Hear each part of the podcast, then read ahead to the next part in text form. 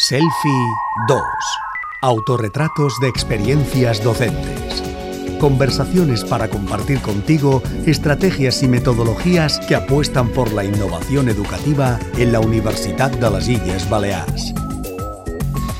Cómo evaluar las competencias, las destrezas y la expresión escrita durante una enseñanza 100% online. Bien, este es el reto al que tuvo que enfrentarse nuestra invitada en este capítulo de Selfie 2, los retratos de las experiencias docentes de la Universidad de Les Illes Balears. Y en este capítulo está con nosotros María Llené. Ella es doctora y profesora del Departamento de Filología Española, Moderna y Clásica. María, hola. Hola, buenas tardes. Bienvenida a Selfie. Gracias. Las pruebas de evaluación no presencial han sido uno de los mayores retos, una de las mayores dificultades para un docente en este tiempo que nos ha tocado vivir. La docencia no era completamente online, era semipresencial, así es como estaba programada cuando, tuve, cuando llegué a cabo esta experiencia, entonces lo cual suponía, en, el caso de mi asignatura, que la mitad de la docencia se hacía eh, online, de manera síncrona, es decir, eh, con un horario establecido y en directo, y la otra mitad, aquella que correspondía a los grupos más pequeños de estudiantes, se llevaba a cabo mm, presencialmente en el aula. Entonces, la dificultad añadida en nuestro caso es que la evaluación estaba programada de manera presencial. Y en el último momento, entre comillas, a recomendación de, de los jefes de estudios de la facultad, decidimos pasarla a modalidad no presencial debido a la evolución de la pandemia. Entonces, claro, eso supuso, digamos, un cambio, entre comillas, precipitado eh, que no estaba previsto de entrada Y entonces, por eso supuso dar un poco una vuelta de tuerca a lo que habíamos pensado para la evaluación. Evidentemente, la guía docente lo permitía porque eh, había un apartado en el que se indicaba que en caso de que hubiera un confinamiento total o parcial o que la, la situación de la pandemia lo requiriera, se podían hacer este tipo de ajustes. Por lo tanto, nos vimos con, sobre todo, la necesidad de esta sobrevenida de cambiar el, modelo de evaluación. Entonces, por ese motivo, eh, aunque la asignatura normalmente había llevado a cabo una evaluación de manera, digamos, un poquito más teórica, eh, tuvimos que optar por, vale, ¿qué hacemos si los alumnos están en su, casa o donde quieran? Pueden consultar, en principio, lo que quieran, teóricamente nada, pero eh, es mucho más difícil de controlar y además quizá también tienen acceso a Internet, etc. Entonces, esa fue la motivación para cambiar el sistema de evaluación a una evaluación mucho más competencial, es decir, para que nos entendamos mm, que no sea suficiente con consultar a los apuntes o consultar a un compañero en el caso de que hicieran esta que, cometieran este, este, este, fraude, que eso también era una de las cosas que nos preocupara, que nos preocupaban. Entonces, bueno, pues planteamos esta evaluación más, digamos, competencial, que por cierto, en la asignatura, en la misma asignatura que estamos llevando a cabo ahora, ya desde ya de entrada la hemos planteado así, aunque en principio no, no deberemos llevar a cabo la evaluación de manera no presencial. Entonces, esto que fue algo que tuvimos que, llevar a cabo, digamos, para, entre comillas, salir del paso de esta situación sobrevenida, eh, como nos funcionó y creemos que lo que tiene más sentido, tiene continuidad en el presente curso académico. De modo que tuvisteis que prepararlo en cuánto tiempo, en días, en, semanas. Eh, pues sí, en, cuestión de días. La evaluación era justo después de, de las vacaciones, digamos, de Navidad y eh, había un, una semana o así lectiva y entonces fue en esa semana lectiva más o menos cuando eh, recibimos la recomendación, que no obligación por parte de, la facultad de programar si podía ser posible los exámenes de manera eh, no presencial y lo consultamos con los diferentes profesores que impartimos la asignatura, decidimos que era lo más sensato, también teniendo en cuenta el, alto número de, de, estudiantes que estaban matriculados en la asignatura, entonces hicimos el cambio sí, en cuestión de un par de semanas o así.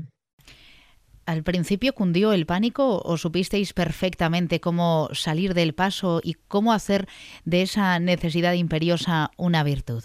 Bueno, a ver, cundir el pánico, si te refieres por parte de los docentes, no, no cundió en absoluto el pánico. No sé si es por nuestro carácter o por qué, pero el, pánico no cundió en ningún momento, era algo que estaba previsto o, por lo menos una posibilidad que teníamos en mente desde el, el primer segundo, incluso teníamos en mente la posibilidad de que se tuviera que llevar a cabo toda la docencia de manera no presencial, cosa que finalmente no sucedió. Entonces no cundió el pánico, simplemente estuvimos barajando diferentes opciones que podemos hacer y, bueno, pues se nos ocurrió que esta opción podía ser la más sensata, eh, teniendo en cuenta también que evidentemente no se podían cambiar mucho las reglas del juego al final porque era injusto para los estudiantes.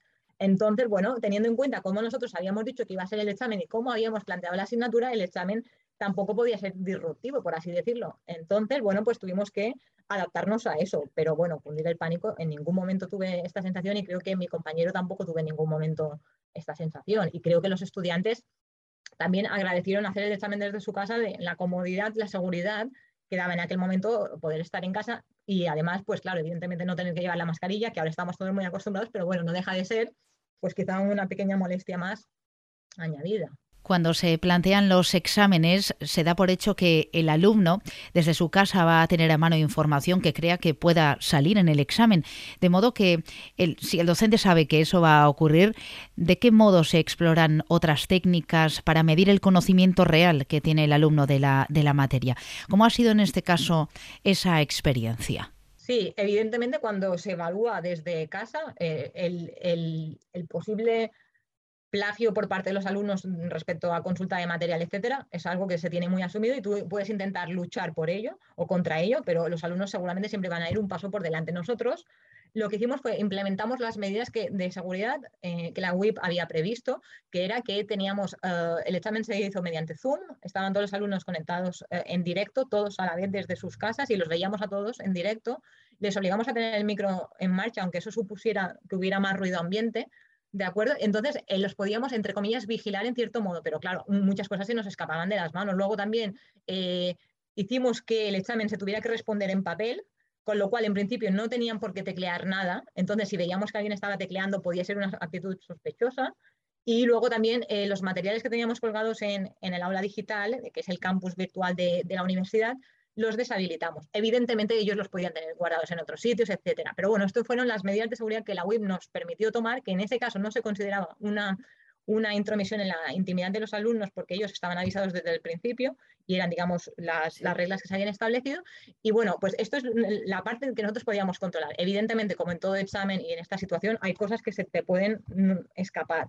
Con lo cual, la opción de hacer un examen más competencial, bueno, pues si eh, es que tú haces pensar al alumno, le haces dar una vuelta, vale, imagínate que estoy copiando de los, de los apuntes, los apuntes me ponen esto, pero la pregunta que me hace la profesora o el profesor no se puede contestar directamente copiando los apuntes, sino que en el caso de que yo copie, que vale, lo puedo aceptar, que lo hagan, eh, tengo que ser capaz de pensar y darle una vuelta a eso que, me están que estoy copiando, que estoy consultando. Y ese era un poco eh, nuestro objetivo. Vale, vamos a incluso aceptemos que copien o que consulten apuntes, eh, vamos a, hacer que eh, eh, esa copia, entre comillas, no les sirva de nada, que tengan por lo menos que no solamente recordar cosas, sino aplicar la lógica a lo que les estamos preguntando, a, aquello que están o que pueden estar copiando. ¿Y funciona mucho mejor que la manera clásica de evaluar? Supongo que puede depender del tipo de asignatura, el tipo de contenidos que se trabajen, etcétera. Me imagino, porque hay asignaturas eh, de muchos, digamos, de muchos contenidos diferentes, pero yo creo que sí, porque la asignatura que, yo doy es una asignatura de, lengua española en un grado de educación infantil, es decir, los, los, estudiantes que terminen este grado al terminar serán maestros y maestras de educación infantil, por tanto, de niños de 3 a 6 años. Entonces, claro, ellos eh, no necesitan tener, saber de manera teórica muchos conceptos sobre lingüística española que se dan en, la, asignatura. Entonces, lo que necesitan es saber para qué les sirve a ellos esos contenidos en su día a día como, como docentes. Entonces, si tú haces las, planteas las preguntas de la evaluación de una determinada manera, los estás poniendo en situación de, vale, cuando yo sea un docente, este contenido que hemos visto en clase que me parecía muy abstracto me sirve para esto. Entonces, en la evaluación dimos esa vuelta, lo planteamos siempre como, imagínate que un docente tiene que hacer tal cosa. ¿Cómo mm. lo resolvería? ¿De acuerdo? Entonces, y ahora ya eh, toda la asignatura la estamos planteando de, este modo, no solamente eh, los contenidos, sino también las diferentes pruebas de evaluación que hacemos, que el año pasado también las hicimos, aunque de otra manera, eh, aparte del examen. Entonces ya mm, poniéndolas en situación, cuando hablamos de casos nos referimos a algo parecido a los casos clínicos que siempre, con los que siempre han trabajado los, estudiantes de medicina o los casos con los que siempre han, trabajado también los estudiantes de derecho. Entonces ponerlos en situación de eh, un, docente de infantil tiene que, por ejemplo, escribir un cuento para sus, para sus eh, alumnos qué estrategias debe seguir para asegurarse de que el cuento sea correcto, por ejemplo. Entonces, claro, eh, tú aquí le, haces que él sepa que, cuál es el concepto de corrección, etcétera, etcétera, etcétera, pero no le estás preguntando directamente qué es la corrección, porque este contenido tan teórico lo puede copiar de los apuntes y además, ¿para qué le sirve saber eso de manera teórica? Se trata sin duda alguna de una metodología muy transversal. María Llené, enhorabuena por el excelente trabajo que habéis llevado a cabo y sobre todo por el excelente resultado que habéis obtenido con él. Gracias. Gracias a vosotros. Has escuchado Selfie 2, el espacio para descubrir las experiencias docentes más innovadoras de la Universidad de las Islas Baleares. Selfie 2 se ha producido a la convocatòria d'ajuts al Fons de Cooperació Cultural Universitària 2021 del Consell de Mallorca, BDNS 556282.